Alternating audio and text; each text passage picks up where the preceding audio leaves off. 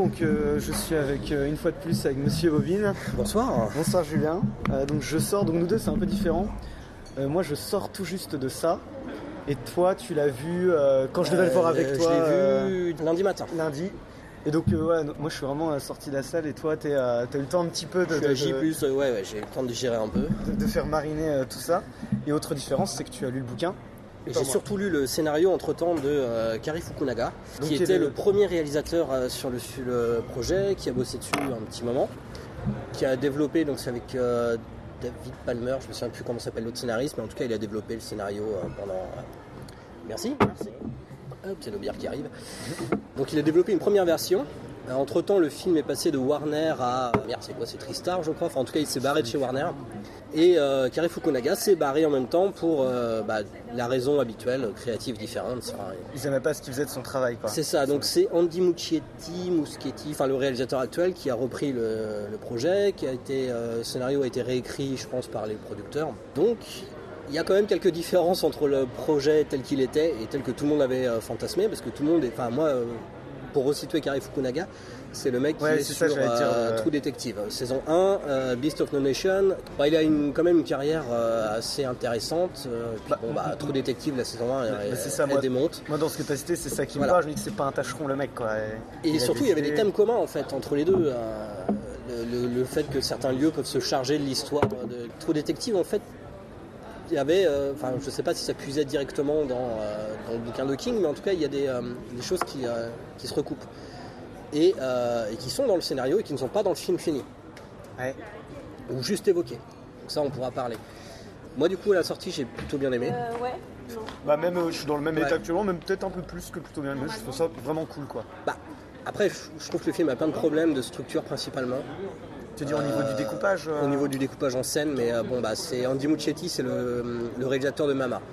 Et Mama avait déjà, je trouve, c'était un, un très bon film. euh, C'est un film d'horreur aussi aussi, euh, avec un budget, euh, c'était pas fauché, mais c'était pas un budget énorme, et euh, produit par Guillermo del Toro. Ouais. Donc euh, avec quand même un, Une DA. euh, bah, une DA à l'avenant, c'est-à-dire que euh, c'est quand même quelqu'un qui sait, qui sait tenir une caméra. Euh, la DA, elle était nickel. Il y avait des, des petits élans baroques qui étaient pas dégueulasses dans Mama, euh, Ouais. notamment le final, au bord d'une falaise avec une espèce de lumière bleutée. Enfin, c'était, euh, on sentait quand même que savait ce qu'il faisait. Il y a l'impression dans ça que euh, les séquences entre les moments où les gamins euh, ont les apparitions de, de- de Pennywise, donc le clown, Chacune leur, leur, le clown vraiment ou les matérialisations aussi de, de, de Bah, leur les, propre les peur. apparitions, oui. Les, oui, les apparitions sont un peu aléatoires. C'est-à-dire qu'il y a des moments où ils vont être ensemble, puis après il va y avoir une scène euh, d'apparition de, de ça, puis après il va y avoir il y a pas vraiment de, de lien ni de logique. Et la chose, moi, qui m'a sauté aux yeux en lisant notamment le scénario de Fukunaga, c'est que c'était beaucoup plus, euh, beaucoup plus fluide dans le scénario original. Ah ouais, c'était plus limpide. Mais Ouais. tu vois, moi, je te, je te le disais un petit peu avant qu'on commence à enregistrer, moi en l'occurrence, euh, ça m'a sauvé ces, ces- ces coupures, ces cassures de, de- de rythme et de, de registre. Mm. Parce que moi, à la base, les films d'horreur, enfin, je partais loin pour l'apprécier, quoi. Je- autant j'aime, tu vois, je trouve que ressentir de la tristesse ou de la mélancolie, c'est une, une émotion que je peux rechercher au cinéma. La peur, j'aime pas ressentir la peur, je la fuis comme la peste. et- J'avoue, je suis un peu, euh, je suis un peu une flippette moi aussi, mais paradoxalement, je, je pense pas qu'un bon film d'horreur doive faire peur. Bah, mes préférés sont pas ceux qui font le plus peur. Moi j'ai beaucoup aimé par exemple Crimson Peak et j'ai pas eu peur une seule seconde. Et euh, bon après le projet, enfin le film dit clairement que c'est pas un film non plus de flippette. tu vois. Mm. Ouais. Bah après, les bons films d'horreur, c'est ceux qui sont pas que un film d'horreur, justement. C'est ça, tu c'est qui distille quand même une ambiance, quelque chose qui va te hanter un petit peu. C'est des films qui hantent en fait plus que. vois. Ouais, bah, Et ça, ça pour le coup, c'est un. Je pense que c'est. Pas que c'est difficile à rater, mais. je peux poser mon verre ici? Ouais, allez-y. Ouais, bien sûr. Hop. C'est que t'as quand même un- une histoire. C'est le meilleur bouquin de Stephen King. hein. C'est son chef-d'œuvre, on va dire. Ah ouais Non, Il en a fait plusieurs des chefs-d'œuvre, je pense, parce que je l'ai pas lu. et, euh, Parce que euh, globalement, le, le film est fidèle à, allez, euh, moi j'ai pas qui était 60%, mais ouais, 60% du scénario de Fukunaga. Et je pense que les meilleurs passages viennent du scénario original de, de Kari Fukunaga en fait. hein. Bah, Moi, tu vois, ce qui m'a le plus plu, euh, et tu vas me dire si ça vient de lui ou pas, dans les aspects euh, autres que, le, le- le- le- que la trame principale, quoi, le premier degré, c'est ce truc des parents euh, qui transmettent leur névrose à leurs enfants et tout ça. Ouais, bah c'était dans le livre et c'est aussi dans le scénario original. Je savais pas du tout qu'il y a ça, ça j'ai trouvé ça vachement Ouais. bien, quoi. Après là, les, euh, quelque chose qui est aussi différent, c'est que les parents sont quasiment invisibles dans le film. De, enfin, ils, sont très- ils sont vraiment en second second plan, alors qu'ils sont beaucoup plus présents dans le scénario de, original de Fukunaga, notamment le personnage de Mike. Donc euh, Mike, bah, c'est celui qui arrive en tout dernier. euh, Euh, Celui qui, celui qui ses parents sont morts et qui exécute, Ouais, voilà. euh, qui est dans la ferme quoi. donc lui, euh, bah, c'est un gros problème du film aussi. Il est en retrait par rapport aux bah, autres, hein. il, il se contente de faire de la figuration. Ouais. Vraiment, le film a été beaucoup plus centré autour de ça dans le scénario de Fukunaga. Et beaucoup moins, je trouve, dans celui-ci. Alors, il est plus centré sur le club des losers. Ouais. Euh, qui est plutôt réussi. On est très très loin, je pense, de Str- Str- Stranger Things. euh, je, Ouais, ouais, ouais. je trouve que les gamins sont attachants. euh, Bah. C'est pas trop doudou. On n'est pas non plus dans de la. Parce que ça se passe dans les années 80, pas mal de gens ont effectivement dit oui, c'est encore de la Stranger Things, Exploitation. au, au final, ça s'explique assez facilement. C'est que le public de maintenant qui va voir le film, ça lui parlera plus les années 90 que, que, Bah. que les années 50. Ça, ça fait un lien c'est même tout simplement une- un choix d'adaptation assez logique quand tu penses que le livre en fait a été écrit euh, dans les années euh, 87, 80. Ça se passe en fait, au- le présent se passe dans les années 80 dans le bouquin. Donc euh, bah, le- l'enfance des gamins se passe dans les années 50-60. Ouais, ouais, ouais. Donc finalement, Voilà. c'est un peu la même chose. Donc la seule chose qui est vraiment respectée, c'est les 25 ans d'écart. Le bouquin est censé se passer au présent. Ouais. Bah, c'est normal de faire le film au présent, ça ne me choque pas en fait. Non, mais non, ouais, Il n'y a rien ça qui fait que, vu que de toute façon euh, la, la créature traverse l'histoire de Derry, théoriquement ils peuvent faire un film. euh, À n'importe quelle ils époque, peuvent que ça adapter un film qui se euh, passe en 1800 ou un truc comme ça, à partir du Ouais. moment où ça se passe après la création de Derry. Putain, ça peut faire une bonne idée de série d'ailleurs. euh. C'est là où je pense que c'est un bouquin tellement dense, parce qu'il y a aussi le, le problème de la structure. Alors ça c'est quelque chose qui était aussi dans le scénario original, c'est que le film est coupé en deux. En- Enfin, il est coupé en deux parties, alors que le bouquin c'est euh, les adultes et les enfants et ça se passe par flashback. Les, deux, euh, les deux timelines sont entremêlés, se répondent. Après, en termes d'adaptation, c'est- c'est quasi impossible. hein. En cinéma, enfin, tu passes, tu as sept personnages principaux, sept timelines qui se passent à deux époques différentes, qui s'entremêlent. Dans le bouquin, c'est brillant. Ouais. C'est franchement brillant. Quoi. Par contre, bah, en film, il y a le téléfilm qui est sorti, là, le, le téléfilm Il est revenu. Euh, Ça, j'ai dû voir quand j'étais petit, j'en garde On tous souvenirs. vu, on se souvient tous de Pennywise en, de Tim Curry, qui était Ouais, excellent ouais. hein, d'ailleurs. Mais euh, bon, Une- d'ailleurs, une version de ça qui était plus proche du bouquin. Est plus fidèle. Mais après, euh, la, la version, c'est d'ailleurs, euh, c'est la même, quasiment la même euh, que Fukunaga, enfin, à quelques variations près, mais Gripsoul actuellement euh, dans le film, euh, la volonté de Fukunaga et d'Andy Muschietti, j'imagine, qui s'est approprié le personnage, c'est d'en faire une espèce de créature plus ancienne, qui se nourrit en fait de chaque époque, donc qui Oui, va c'est ça, aj- on sent ajouter une en fait. euh, euh, un peu millénaire. euh, donc c'est un clown avec euh, des, des fripes qui datent du, du- siècle, euh, mais avec des, des éléments qui, sont, euh, qui, qui appartiennent à différentes époques. Et le, le production, enfin, le- si l'acteur a changé et euh, si le personnage était un petit peu plus, euh, un peu plus bavard et beaucoup plus pervers, je trouve, dans le scénario de Fukunaga, là, euh, pour le coup, le personnage, enfin, je trouve que c'est pas mal aussi. Ça. Bah, D'autant plus que moi, le souvenir que j'ai de, de- du téléfilm, c'est que ça me faisait pas particulièrement peur, alors que je suis une flippette, et que là, je trouve quand même relativement flippant en fait. Le téléfilm Euh, est assez fidèle, mais c'est gentil, quoi, c'est un téléfilm. euh, Ouais. Parce que là, le film il est rated R, non? Ouais, c'est rated. Et le moment où tu le comprends en fait, parce qu'au début c'est un peu mignon, et le moment où tu le comprends dans l'intro, quoi, enfin tu vois, Ouais, euh, ouais. tu dis putain, ah ok, c'est un vrai film d'horreur quoi, c'est Bah, pas pour les enfants. vraiment quoi. frontal. Euh, la scène d'intro m'a un petit peu surprise aussi parce que je m'attendais pas à avoir un. Enfin, il y a des choses genre un gamin avec le bras arraché euh, face caméra et puis avec le bout de moignon qui était ok. Donc ça, ça cartonne, ok, très bien. Bah, Non mais tu vois, c'est pas un truc de petit malin, parce que j'ai vu Mother il y a quelques jours, où t'as où t'as de, la violence très explicite, bien pire que ça, et là, dans Mother c'est vraiment un truc de petit malin qui dit je- regardez. euh, j'ai- pas le courage d'aller voir Non un mais va film. pas. Enfin si, il faut toujours voir les films, je pense, mais c'est. ouais, mais pas au cinéma. c'est- abominable et c'est c'est assez douloureux et en plus c'est irritant. Ouais, bah, ouais. Quand tu comprends la démarche d'Aronofsky, c'est très très Bah, irritant. Aronofsky mérite depuis un petit moment déjà. hein, donc, Mais moi dans Noé, je garde la séquence de création du monde que je trouvais très belle en timelapse. euh, ouais. que- dans Black Swan, il y a quelques beaux moments. Ouais, j'avoue, si on veut faire une demi-heure. Ok, moi, il y a un truc que je voulais dire pour rebondir sur ce que tu disais tout à l'heure sur les enfants où c'est réussi. Euh, moi, j'ai flippé dans le film et, et- et j'ai pour une raison simple, je pense, et c'est quelque chose que je trouve souvent raté et que j'ai vu rater dans pas mal de films cette année. C'est que tu t'en branles les personnages. Et là, moi j'étais attaché aux personnages. Ouais. Et du coup, bah, dès qu'ils sont mis en danger, et ils sont mis en danger dans le film, je flippais quoi. Je disais non, je veux pas qu'ils meurent en fait. Je veux pas que ça. Et ça, je trouve une grosse qualité du film. Bah, C'est-à-dire que tu as un film quand même relativement euh, élégamment mis en scène. Hmm. Euh, C'est vrai qu'on l'a pas dit ça quand même. c'est Andy quoi. Franchement, le, il peut difficilement être totalement raté. Euh, T'as quand même une histoire à la base de malade, Ouais. un scénario qui a été un petit peu mutilé, mais qui est quand même un bon scénario, celui de Fukunaga. T'as quand même un réalisateur derrière qui sait ce qu'il fait. Ouais. Après, c'est quelque chose qui a été récupéré, qui a été adouci. C'est-à-dire que le film à la base était beaucoup moins. Il y avait quelques jumpscares, quelques apparitions de ça qui étaient censées faire sursauter, mais il n'y avait pas la grosse tête en image de synthèse, il n'y avait quasiment pas de. Qui arrive de manière fin. En fait, c'était euh. beaucoup plus progressif dans les apparitions. T'avais pas, déjà, tu n'avais pas la scène de diapositive. Tu, tu l'aimes pas cette scène?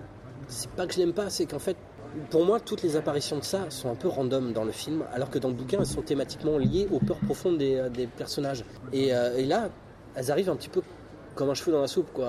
Le lépreux, euh, c'est une espèce de truc en image de synthèse qui Ouais, alors cadre. celui-là, celui-là, c'est pas terrible, mais il y en a qui fonctionnent. Enfin, par exemple, celle avec le gamin, tu sais, le gamin juif qui voit le, le- le- le- le tableau. Bah, ça, pour moi, c'est un, problème, parce que ça, c'est une autocitation de Muccetti, Ah ouais? Parce que c'est le fantôme de Mama. D'accord. Et en fait, il n'est pas censé avoir peur de ce tableau. Par contre, Bah, on le comprend là, qu'il en a Ouais, peur mais- parce que dès qu'il rentre dans la pièce, il Qu'est-ce qui lui arrive à lui? Il est censé se faire, euh, il est censé devenir un homme. C'est-à-dire qu'il a sa bar mitzvah qui approche. Euh, dans le scénario de base, qu'est-ce qu'il voit? Il voit une femme à poil en fait qui est en train de lui dire euh, viens, viens avec moi, tu veux voir le reste, tout ça, parce que bah il va se faire circoncire, il va devenir un homme, il va Ouais, commencer. ouais. Et euh, à un moment, la caméra euh, tourne derrière et tu te rends compte qu'elle est complètement lacérée du dos. Et quand elle commence à se lever, en fait, bah, tout en bas, elle est complètement, elle, elle a les os en fait, le bout de la peau qui sont arrachés. quoi. Mais cela dit, j'ai trouvé la séquence, moi, je me suis suffisamment terrifié pour qu'ils aient, ils aient de laisser cette partie-là, quoi. J'avoue, des passages de flip euh, en CGI, ça m'a, c'est pas que ça m'a sorti, mais le, le sound design principalement en fait. C'est-à-dire qu'on est Ah, dans un film de- d'horreur, Enfin, un film globalement avec une mise en scène élégante qui essaie de poser une ambiance, puis d'un seul coup, bam, on passe avec euh, des, euh, d'un montage son de bande-annonce avec des infrabasses, des, euh, des- ah, putain, Et le coupe d'un coup. littéralement ouais. plus des, euh, des comptines d'enfants avec de la reverb ou des rires lointains, tout comme Ouais. ça. Et à un moment, t'es là, t'es mais les gars, c'est bon quoi, ça peut marcher sur une bande-annonce pour appâter le chaland. Là, gros coup d'infrabasse avec. euh, Ouais, et puis le, truc qui comme ça. arrive comme ça. euh, en plus, le clown qui se met à courir, il y a deux trois plans qui sont quand même assez ridicules en fait. bah, moi, il y en a qui sont super laids au niveau de l'intégration, euh, je trouve, Ouais. euh, CGI. Hein. Celle où il est en Ouais. train de danser, là, Ah putain, c'est atroce. Hein. Ouais, bah, il y a un moment, il y a- oui, alors, je pense qu'il y avait un gif en fait qui circulait sur euh, Facebook. Je suis tombé dessus et euh, je pensais que c'était les mecs en fait qui s'étaient amusés à stabiliser en fait la, la tête de, Ouais. de Gripsou et qui et je trouvais l'image rigolote quoi. Je trouve ça c'est c'est complètement con mais pourquoi du coup, Et en fait c'est dans le film. ouais, c'est vraiment comme ça, ouais, quand il danse, là, c'est truc, oh grotesque. putain merde, ils ont vraiment stabilisé sur la tête du. Puis tu le vois danser. Après, tu peux te cacher derrière l'excuse et dire, bon, bah, c'est un clown, donc de toute façon, il y a ce côté comique et, euh, et un peu absurde, tu vois, euh, Mais c'est un peu burlesque. euh. C'est-à-dire que c'est plus un côté pervers en fait qui est censé y avoir. Il n'est pas censé être vraiment burlesque comme en grip- le, le Gripsou en fait du bouquin et du scénario Fukunaga. C'est un, une sorte de pédophile en fait. hein. Oui, il, bah, non, il veut. On le comprend il quand même. jouit euh. quand même. Il le dit plusieurs fois dans le scénario. euh, il adore quand les gamins, il, il les trouve plus délicieux quand ils sont, euh, ils sont effrayés. Ouais. C'est évoqué dans le, dans le film, mais, je Mais là, c'est pour sa survie, c'est pas pour le plaisir, en plus. Là, c'est pour sa survie. Ouais. Alors que dans le bouquin, tu sens qu'il prend un pied monumental. Il est beaucoup plus bavard. Il s'adresse de temps en temps quand même, quand il les prend, un, un- tu vois, ça de temps en temps qu'il s'adresse à un en particulier et Ouais. qu'ils lui disent alors, Mais là, je trouve ça beaucoup plus insidieux dans le scénario. Alors peut-être parce que c'est dans les didascalies aussi, et je sais pas comment ça aurait pu être traduit dans le, dans le film. Mais il y a par exemple euh, Georgie, euh, il y a- ils insistent beaucoup sur le fait qu'il est à la fois terrifié et à la fois intrigué par le clown. Georgie, c'est lequel Georgie, c'est le petit gamin, qui c'est le frère de Bill, Ok, ouais. qui se fait bouffer au tout début. Et même dans, dans le bouquin, c'est euh, bah, Stephen King, donc c'est euh, c'est quand même très très très euh, très insidieux quoi. c'est que la, la créature se nourrit vraiment, mais euh, Tu veux bah, dire que c'est explicité ou... Ne me dis, peut-être pas trop non plus parce que ça m'a pas mal donné envie de lire le bouquin. Ouais, faut, faut le lire de toute façon, je pense. Même en te spoilant, même en voyant le truc, tu te spoiles pas grand chose parce que la structure du bouquin est très différente. Euh, moi, je suis très curieux de voir ce qu'ils vont faire sur le deuxième parce que le, le- la partie avec les adultes me semble pas être assez. Enfin, il y a moyen de faire un film, mais sans les flashbacks, ça va faire bizarre quand même. Ah, parce que du coup, tu penses que le prochain film sera sur les adultes? Ah oui, oui, c'est ça normalement. T'as une partie, le premier c'est c'est avec les ces enfants. gamins-là qui seront devenus adultes C'est eux 27 qui sont devenus adultes, Mm. 27 ans plus tard. Et euh, d'ailleurs, il y en a un, je vais peut-être spoiler, hein, mais il y en a un euh, qui apprend la nouvelle dans le, dans le bouquin. Et en fait, euh, il y a un long chapitre qui raconte sa vie, euh, la rencontre avec sa femme, donc tu suis sa femme, etc. Euh, Ils essaient d'avoir des enfants, mais ils peuvent pas. Et euh, lui se dit c'est ma faute, je sais pas pourquoi, mais c'est ma faute. En fait, c'est lié au fait qu'ils ont rencontré ça. À partir du moment où ils n'ont pas tué, euh, ils sont pas sûrs de l'avoir tué, ils peuvent, ils sont pas adultes. Donc ils ne peuvent pas avoir ne d'enfants peuvent eux-mêmes. Ils peuvent ouais. pas assumer. euh, Parce qu'ils ont encore peur, quoi. voilà, ils sont toujours, ils sont toujours des enfants. Tout recommence avec le meurtre d'un- homosexuel en fait, qui était de passage dans la ville.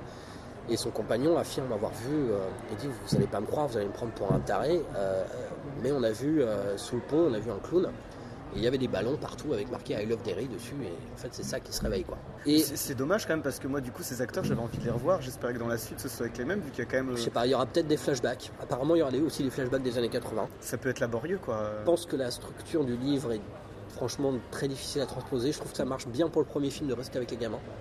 Pour le deuxième d'être avec les adultes, je suis un peu circonspect, mais euh, bon, bah, je sais pas. Après, il faut voir qui écrit le scénario, faut voir. euh, Parce que là, quand même, le, le scénario doit énormément à Fukunaga, Ouais, ouais, ouais.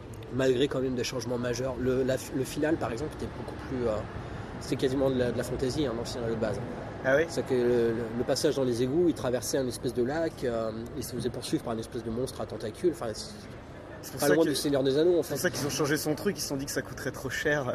Je pense pas que ce soit un problème de budget en fait. Je crois que c'était vraiment le, le film était un peu plus poisseux en fait de base. Et ils se sont dit euh, ouais ça va être un petit peu, un petit peu trop pour les, les gens. euh. Ou là t'as l'impression qu'ils ont jeté les dés, ils se sont dit on va essayer de modifier deux trois trucs histoire de, de casser un peu le, le script tel qu'il était et puis voilà quoi.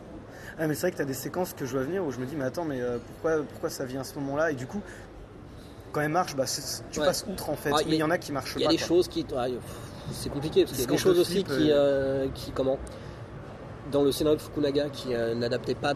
qui trahissait un peu le bouquin. Enfin, pour euh, mieux adapter. Et du coup, dans le film fini, il y a des choses qui ont été remises à leur place. Par exemple, à toute fin, euh, quand euh, Bill se retrouve face à son petit frère et lui colle le fusil à comprimer, euh, voilà, Ouais. euh, ça se passe après le combat avec ça. Alors que dans le film, ça se passe avant. Ouais, et bah, je trouve que c'est un bon choix euh, de- de- d'avoir repris ce qui est dans le bouquin parce que là, du coup, c'est plus flippant parce que tu, au moment où il tire, tu sais pas que c'est son petit frère. Tu, tu sais pas que c'est le clown. Ah, si, quand T'as un même. doute, mais t'es pas sûr. Mais j'aimais bien l'idée Le aussi moment de que. flottement où t'es oh merde. Et, et au final, là, qui se transforme du coup à la fin pour les. Enfin, du coup, c'est pas pour les convaincre, c'est qu'il va absolument leur faire peur et qui se transforme en le père euh, qui, qui viole sa fille, quoi. Alors se il, transforme en il père influence de- de les Beverly. adultes. Euh, c'est. Non, mais il prend, tu sais, il prend la forme du père de Beverly Oui. à la fin pour essayer de lui faire peur parce que c'est sa dernière Ouais. arme euh, et qu'elle a pas peur puisqu'elle l'a déjà, elle s'en est déjà euh, affranchie, quoi. Ouais, alors Beverly c'est pareil, c'est un problème, je pense, la fin, le fait qu'elle se fasse kidnapper, euh, qu'elle se fasse réveiller par un baiser. Enfin, c'est le personnage le Bon, plus coup, fort. du coup, le du plus baiser un peu. Bah ouais, c'est un peu tiré vers les cheveux. la C'est vraiment explosé de l'histoire rire. de, histoire de raccorder avec l'histoire d'amour avec Belch et enfin le triangle amoureux entre Bill, Belch et, et Bev. Mais euh, bon, il- c'est vachement mis en avant alors que finalement on s'en branle un peu quoi. C'est c'est bien, c'est sympa parce que tu vois les, les personnages fréquenter entre eux. Bon bah ça fait Ouais, un puis c'est un truc sur l'enfance, tu vois, ça, ça marche un peu comme. c'est leurs premiers euh, émois, tu forcément tu t'identifies un peu parce qu'à cet âge-là, bah, avec les hormones qui commencent à péter un peu partout, bah forcément. Oui, puis il te Mais reprend ce ça truc prend des. un petit peu trop de place à des moments où ça devrait pas, je trouve, notamment bah, la séquence où il nettoie la salle de bain, il commence à dragouiller, tu te dis c'est pas le moment les mecs quoi, vous êtes en train de nettoyer une salle remplie de sang. Non, et mais là c'est- pareil, bon, euh, le coup du baiser, t'es là, t'es- Non, ça c'est la scène que je retire euh, le plus en fait, que je trouve. Bah, surtout ils en font une espèce de, de bah, là, le, le stéréotype actuel euh, décrié euh, dans le monde du jeu vidéo, on parle de la demoiselle en détresse. Non pas que ça me dérange de base, je veux dire après tout, pourquoi pas, on peut bien faire des trucs de chevalier au premier degré avec. Mais bon, euh, quand tu présentes le personnage comme le, le plus le plus intéressant, celui qui est le plus proche finalement de l'âge adulte, euh, ils sont tous en fait au bord de l'âge adulte. Et plutôt que d'y aller progressivement, en fait, ils vont se prendre un grand coup de pied au cul et feront- ils vont grandir trop vite en fait tous. Ouais, ouais, mais c'est que leurs parents les empêchent de devenir ça. adultes et ils doivent le devenir eux-mêmes. Ouais. euh, Mais Beverly, pour le coup, c'est celle qui est peut-être le plus proche parce que bah, son père, c'est très très. euh, c'est- même à peine suggéré dans le film.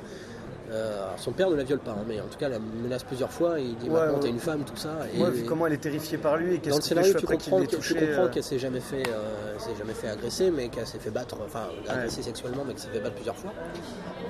Donc euh, voilà, je pense que le film est une version adoucie du scénario de Fukunaga, mais il, y a- il reste encore suffisamment du, du script original pour que ça il vaille le coup. Même si l'interprétation du clown est intéressante, je la trouve assez en retrait par rapport à, à ce qu'il est censé être.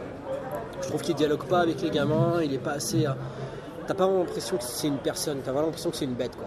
Bah ouais, et que là ils disent en plus ils accentuent le truc sur et matérialisent Ouais. leur peur finalement, donc Ouais, c'est une chimère. Oui, c'est ça, c'est plus une chimère alors que c'est un vrai personnage dans, dans- dans le scénario de, de Fukunaga et dans le, dans le bouquin. Quoi. C'est- Bah là, ils, ils ont fait, ouais, ils ont fait le choix de se centrer sur les gamins. Peut-être peut-être qu'ils ont vu Stranger Things et qu'ils se sont dit que ça plaisait aux gens, tu vois, de mettre des gamins dans les Ouais. années 90 et euh, Non, mais droit, Stranger mais- Things, c'est une version des années 80 qui n'existe pas. Oui, oui, c'est cet C'est univers. euh, euh, un univers parallèle en fait qui se passe euh, où, euh, où tout est doudou, où, euh, tout, tout ce que tout ce qu'on aime maintenant a été super cool à l'époque. C'était déjà cool à Ce l'époque. qui n'est ouais, pas vrai, bah hein, oui, ça oui. n'existe pas en fait. Ça c'est Ouais. euh, c'est le fantasme de ceux qui n'ont pas vécu les années 80, mais euh, c'était pas mieux avant. euh, et surtout dans Stranger Things, les gamins, t'en as rien à péter. Moi, je- enfin, j'ai pas Ah vu bah, pas moi. Moi, moi, j'en avais pas rien à péter. Je me suis arrêté au troisième épisode parce que les gamins, j'ai envie de les frapper les uns après les autres et euh, c'est des stéréotypes sur place quoi. Sur pattes, t'as le petit gros, t'as le petit machin, mais sur qui jamais. Enfin, bon, j'ai vu que trois épisodes. donc je peux Ouais, pas parce que l'amitié prend, prend de, la, de la consistance un peu, je trouve quand même au fur et à mesure truc. Moi, j'ai en l'occurrence, Dans vraiment, ça, euh, je trouve que ça, ça, c'est un peu le, fi- le- le roman matriciel de euh, gamin en vélo des années oui. 80 Exploitation, tu vois. Euh, Bon, Avec dans Stand le By bouquin, Me, ça se passe dans les années avec Stand, By Me,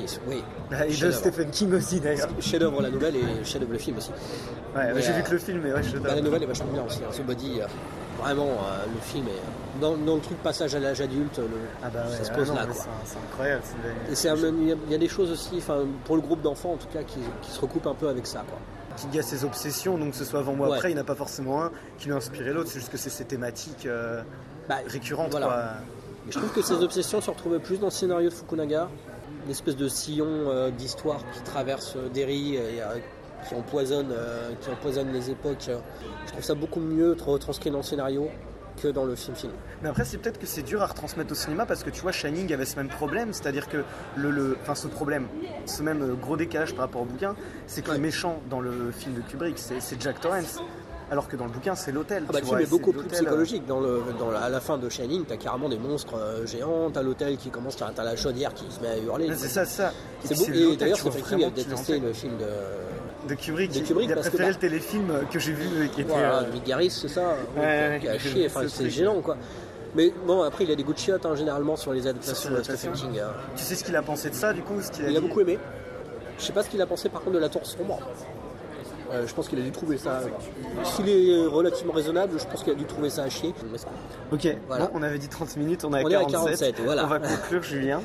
Euh, du coup, bah, c'est un film d'horreur avec des défauts, plutôt réussi et qui vaut le coup d'être vu. Je pense que ça aurait pu être mieux. Je pense que ça a été euh, castré comme projet.